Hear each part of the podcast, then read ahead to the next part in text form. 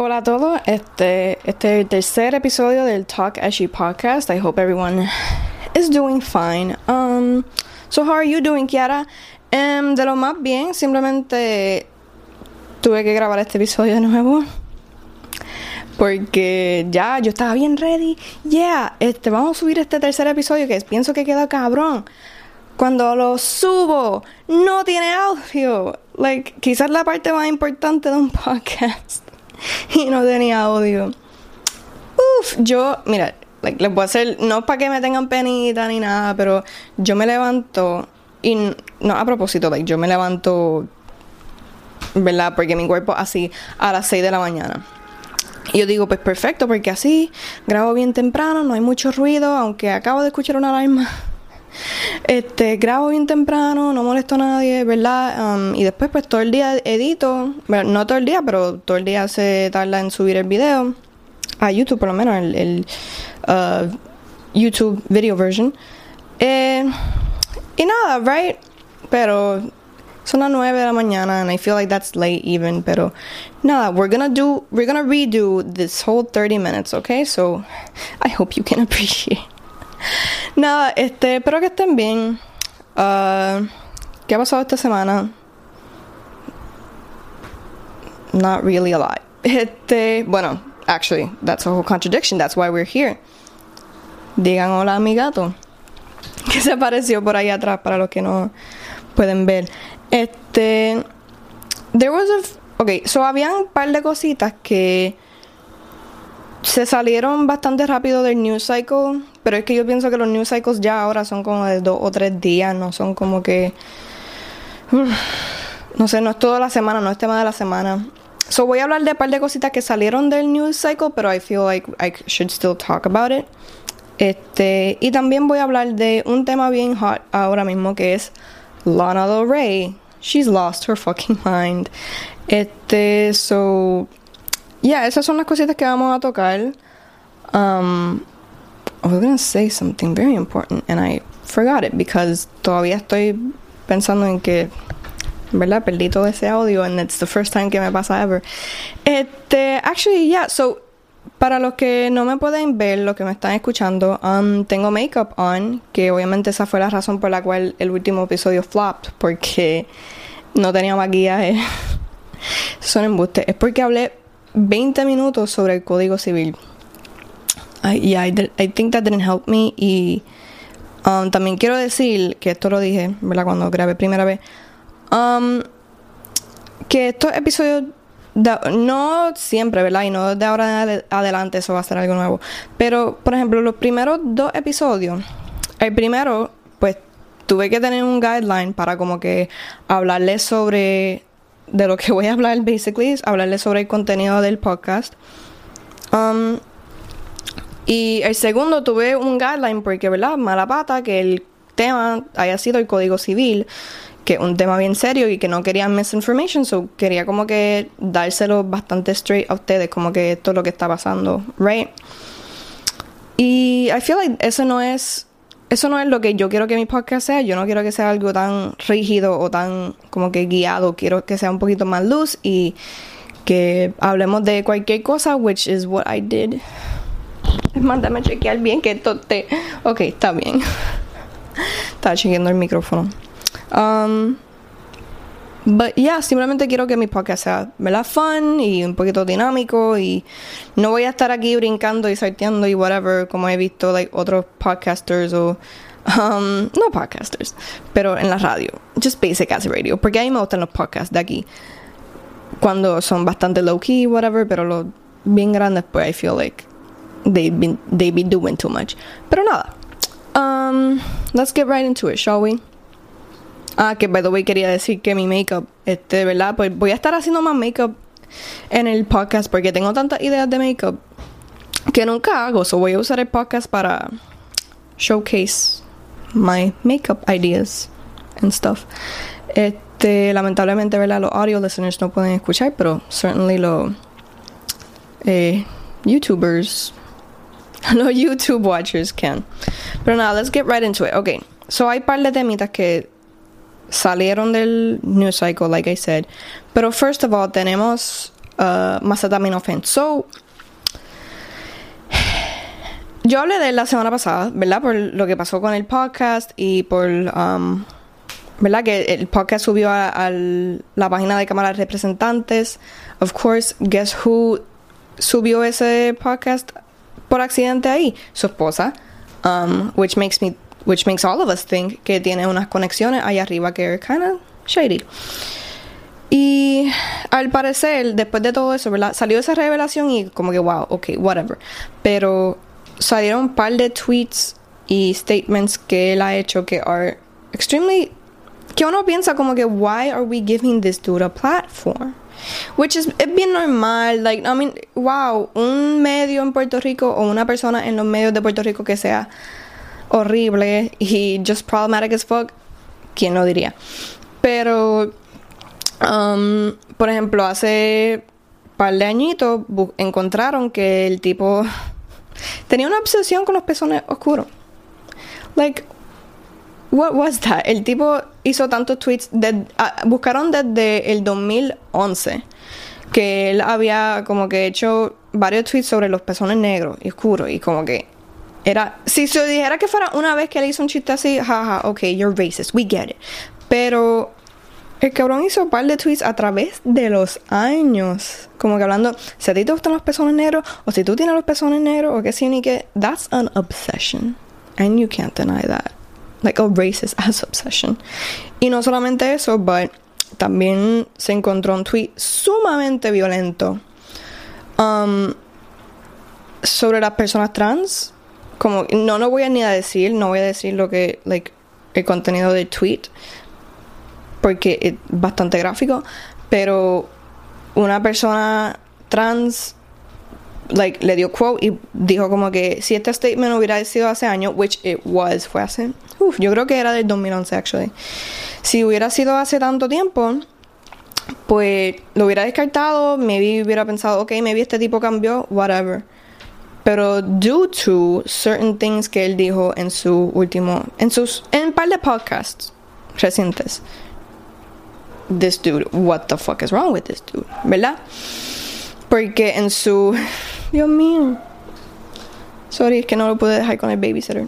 Este, en uno de sus últimos podcasts, um, él dijo algo bien despectivo sobre Alexa, sobre el caso de Alexa, que we all know que fue un caso horrible, bien, like, reciente. Fue una agresión en contra de la gente trans en estos últimos tiempos.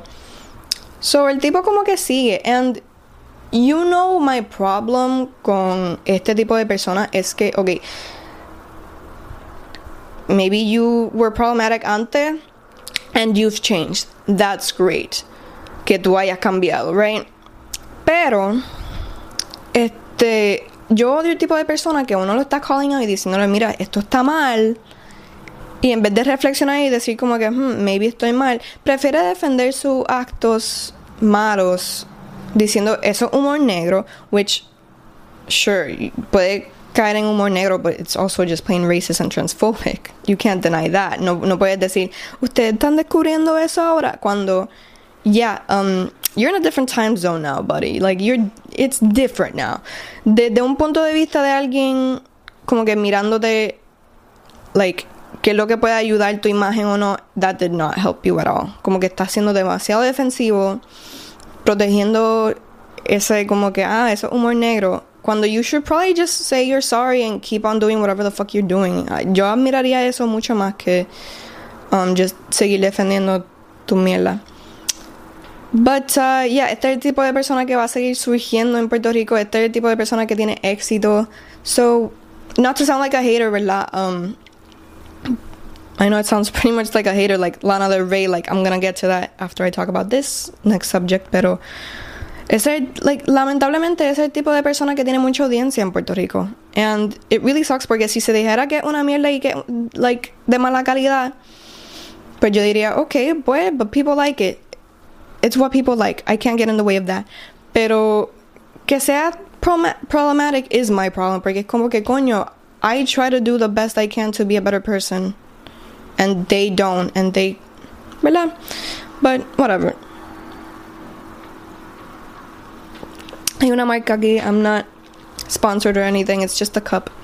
Este. Pero nada, so. Ahora quería como que bring up the topic de Mel Gibson y su última película, Force of Nature. Ok, so. Si no lo saben, es una película, o va a ser una película sobre. Um, unos personajes que se encuentran en Puerto Rico para el tiempo del de huracán María. Um, it looks shitty as fuck.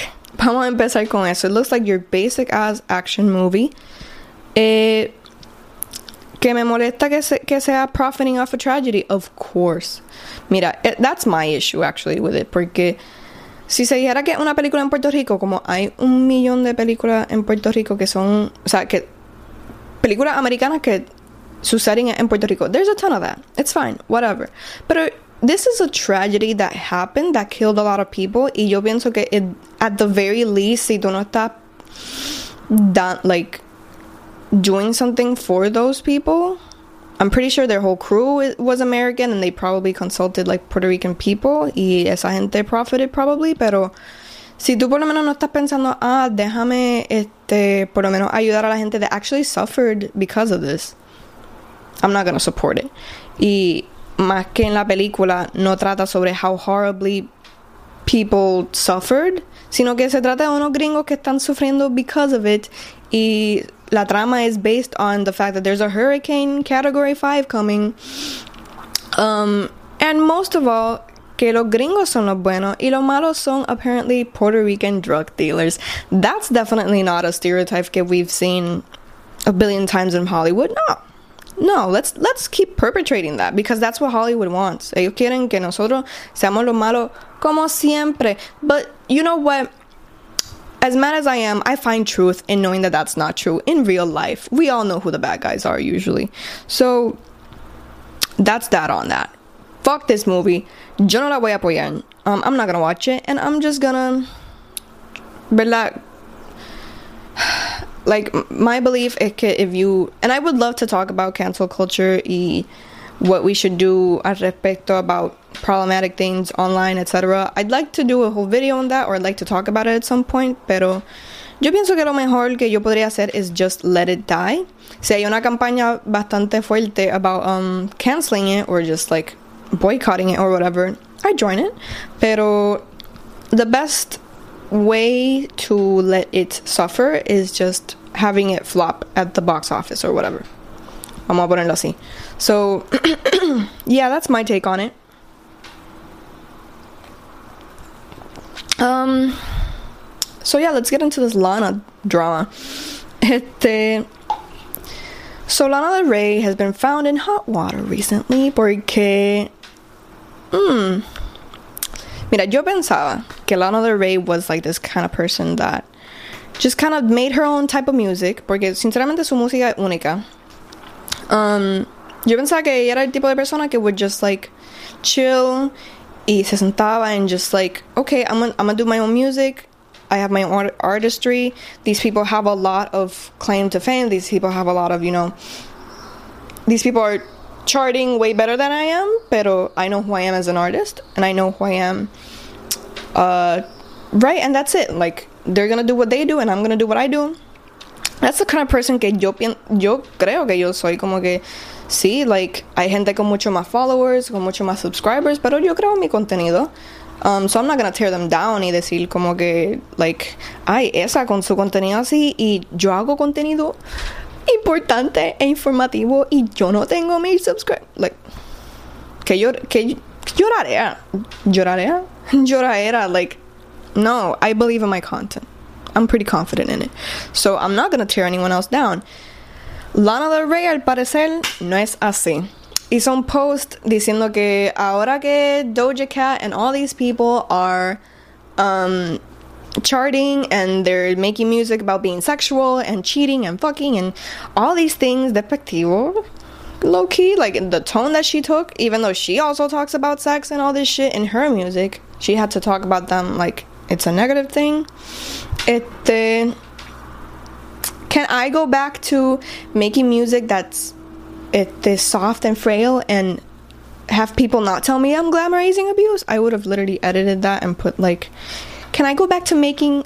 Can I go back to glamorizing abuse? Because That's what she's saying in this whole freaking statement. Um, so obviamente, this whole post de ella diciendo como que esta gente make music about sex and fucking and whatever, and I just make music about being soft and frail and vulnerable. Um, it came off as racist because, first of all, como que los charts son mainly, o sea, salió bien recientemente que for the first time, four black women are at the top of the Billboard charts. Y I guess that struck a chord in her. Y ella dijo, that can't be. so, obviamente se puso a hablar mierda y. Yeah. Ain't that great.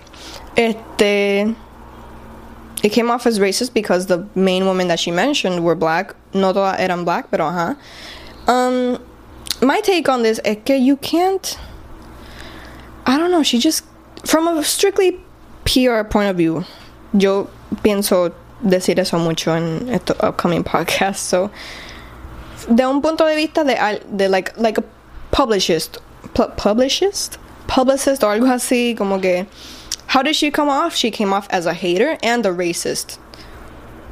A lot of these things, sorry, these things are really bad to be seen as in the media. Obviously, because they are bad. Don't be a hater, and especially don't be a racist. Pero, este, she's kind of taking like this road de que su música es mejor, no mejor, pero simplemente yo, si ellas quieren ser, you know, um, you know, tough girl and sexy chick and whatever, I don't make music like that. My music is soft and frail and I'm vulnerable and I'm submissive and I can do that. Mira, no one has said that you can't do that shit. You know, there's music for when you want to feel like a bad bitch and music for when you want to cry. Lana Del Rey is just music when you hear that you when you want to cry. Um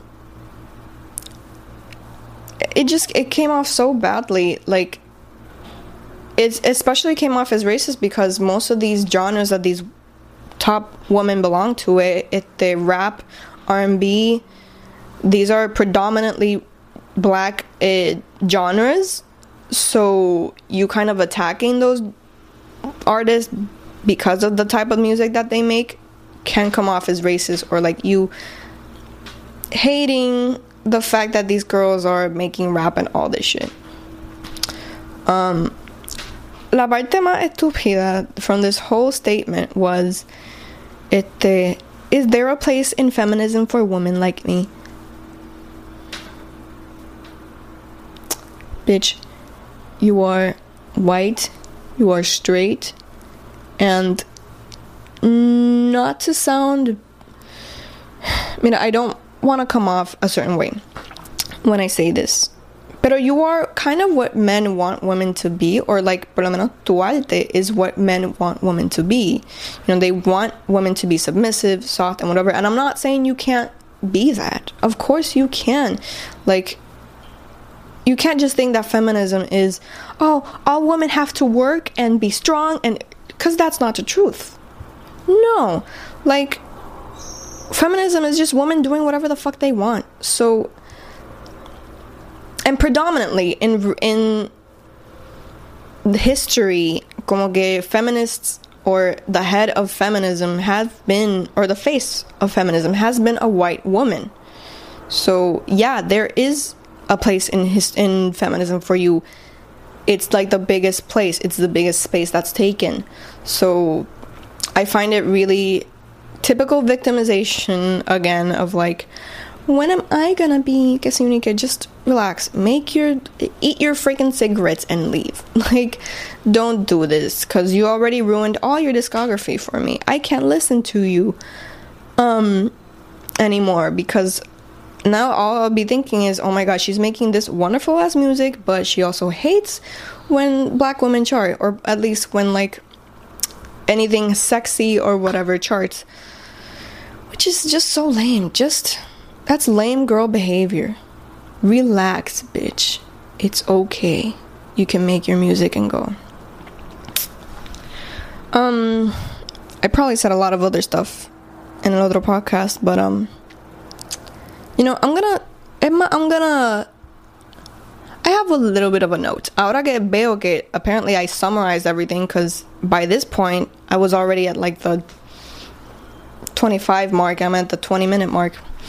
Pero now that I have time to talk a bit about this, um, yo iba a hablar about like a certain situation that's been going on in las redes, um, but I'm not gonna do it because I don't want to put anyone in danger. I don't want to talk about anyone specifically. Tampoco. I was never gonna do that, but I was gonna talk about basically cancel culture and you know just how we treat each other online.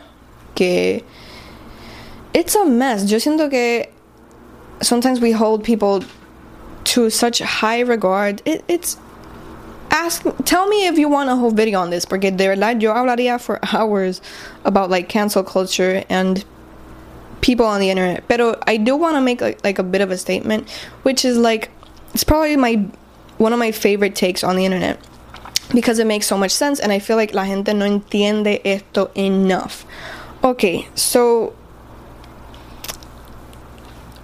when it comes to cancel culture and when it comes to tú como que trying to do your best so something bad doesn't happen, por ejemplo, or I'm gonna talk about Gun Girl.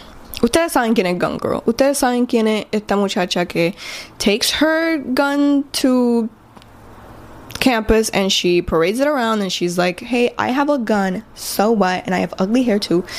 Este ¿verdad? So she started doing that, and obviamente, pues, a lot of people would quote her tweets, would like mention her, would interact with her. By that, I mean replying to tweets, quoting, commenting, even liking, etc. Como que dándole heart or whatever.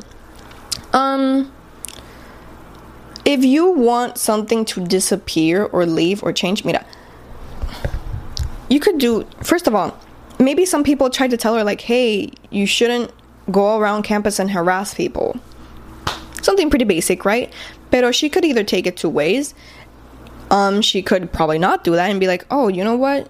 That's wrong so i'm not gonna do that. And change and whatever. That'd be great.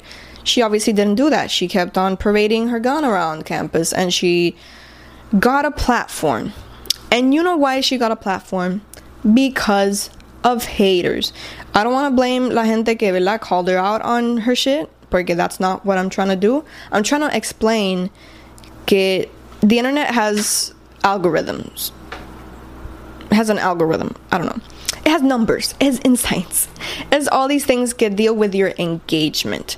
So, ¿verdad? Por ejemplo, yo veo a Gun Girl and I quote it and I'm like, you're ugly. Um, that's good for her aunque tú no lo creas, because you're making numbers for her. You're kind of increasing. Okay, so Twitter kind of sees it, and, and, and Twitter's like, oh, this tweet has a lot of numbers going on, so let me shove it on to people's timelines.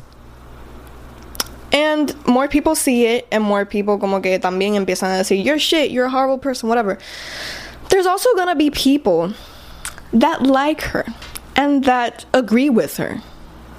And you're probably giving her a platform just be, just by talking about her. Por ejemplo, if you mention her whole ass name on Twitter, like not her username, her name, you can use the username también as an example. Um, Twitter's gonna see that and make it probably even a trending topic, or just it's gonna shove it everywhere. It's gonna show it to everyone, and that is how haters made her famous because the haters would talk about her, would interact with her page or with her, que sé yo, and it would blow it up. I want people to know that if you want something to be eradicated, if you want to talk shit, también, mira, here's what you do. First of all, don't interact with the person. Block them. I have blocked this person, and I have blocked Tomi Lahren, and I have blocked all these people that I don't like or I don't want to give a platform to because that's what we did. We kind of gave her a platform. I didn't because I blocked her immediately. Pero that's what you have to do. You have to completely ignore it. If you want to talk about her or about anything, censor your censor the name. Like use little asterisks. Use a code name. I don't know. Like just as these racists usan como que code words and shit to talk to say racist things online, do the same with bad people. If you don't want to give them a platform, don't talk about them. Don't interact with their shit, just complete, like, you know, eh, lo peor que puede hacer el humano a otro ser humano es, well, one of the worst things, because, uh-huh, es ignorarlo. Like, everyone hates being ignored, right? So if we had just let Gun Girl post her shit and keep and we kept on walking, she probably would have gotten one viral moment and not have a platform and just she would have kept on I don't know. She probably wouldn't have kept on I, I don't know what she would have done, but we wouldn't have given her a platform. And she wouldn't still be she wouldn't have a living now off of what she does. So please be more conscient con- like por ejemplo, what what's the point that I'm trying to make here? It the, the point is que if you see someone online, you don't like them, you don't want to interact with them, ignore it. You can talk your shit. This person posted this person or fulano or whatever. You can talk about the subject. But it's not to help if you interact with them and give them more clout, unfortunately. Um si ves algo and you're like, no, I don't want to like give them a platform. I don't want to make them. I don't want to give them more followers because that's probably what you'll do anyway. Just block and ignore and keep on living your life. Um, try to. I don't want to tell anyone how to live their lives, but um, be more positive than negative always. Like, if you see a transphobe, then just instead of calling out that transphobe and giving them a platform eventually at some point, just support more trans people, um, etc., etc. You know, like that will always help. It'll always help way more to support trans people than trying to call out transphobes or whatever. Even though you should also call transphobes out because that's important, but try not to give transphobes a platform. Try to make them disappear if that's what you want to do. Like don't don't bring their name to light because maybe some people that follow you will like them. Unfortunately, right? That's the case. Um, so I'm hitting the 27 minute mark, and but yes, I'm okay. I want this podcast to be pretty short. Um, but yeah, thank you so much for listening to this podcast, especially because I did it twice and I even added a little other theme there. I talked about four topics this week. Um, gracias por llegar al final del podcast. I really appreciate you supporting my content. Um, I always what este, I'm always gonna welcome ver la sugerencia. If I said something wrong, corrígeme. I'm always down to learn Este, just thank you so much for watching this podcast and supporting my content and I'll see you guys next week. This this episode was really fun and it is exactamente lo que quiero que el podcast sea. So I'm really glad que we made it. Thank you and I'll see you next week. Bye.